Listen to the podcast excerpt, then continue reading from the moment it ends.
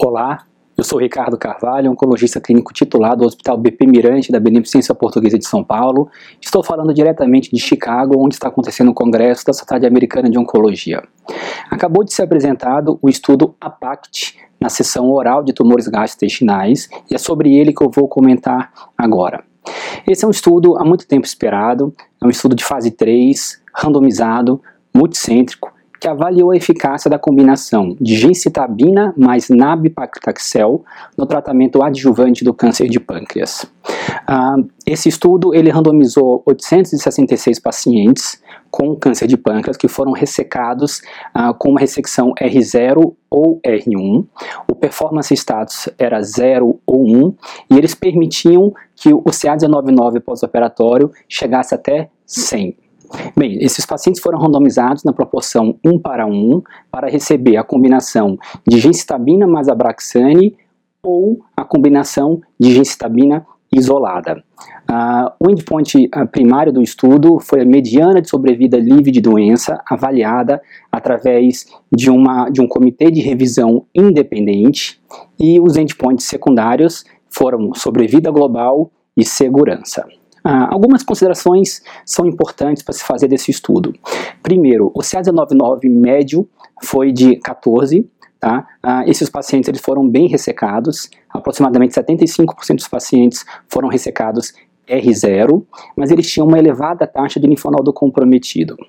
Ah, isso vai ser importante porque isso pode, é, ah, isso pode justificar alguns dos resultados ah, desse estudo.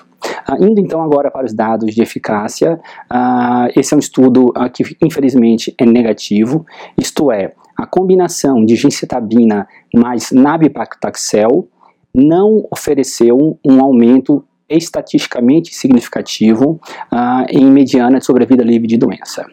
Uh, a mediana sobrevida livre de doença com a combinação Genzar mais ela ofereceu um, uma, uma, mediana de 19,4 meses versus 18,8 meses com gencitabina isolada. Isso resultou no hazard ratio de 0,88, ou seja, uma redução de 12% no risco de recorrência, ah, com P não significativamente estatístico.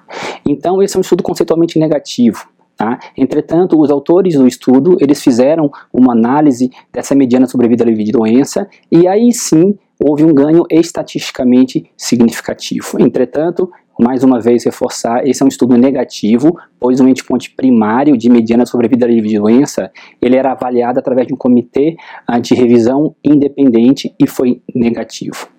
Com relação à mediana de sobrevida global, uh, esse é um, um, nós temos ainda poucos, uh, poucos eventos, foram 68% dos eventos, então os dados não estão ainda maturos, mas existe uma tendência numérica favorável da combinação, favorável para a combinação.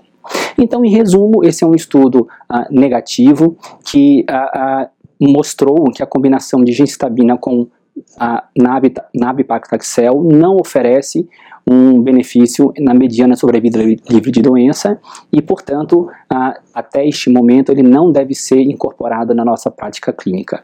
É necessário esperar um follow-up maior para ver se o benefício em sobrevida global ele vai ser demonstrado.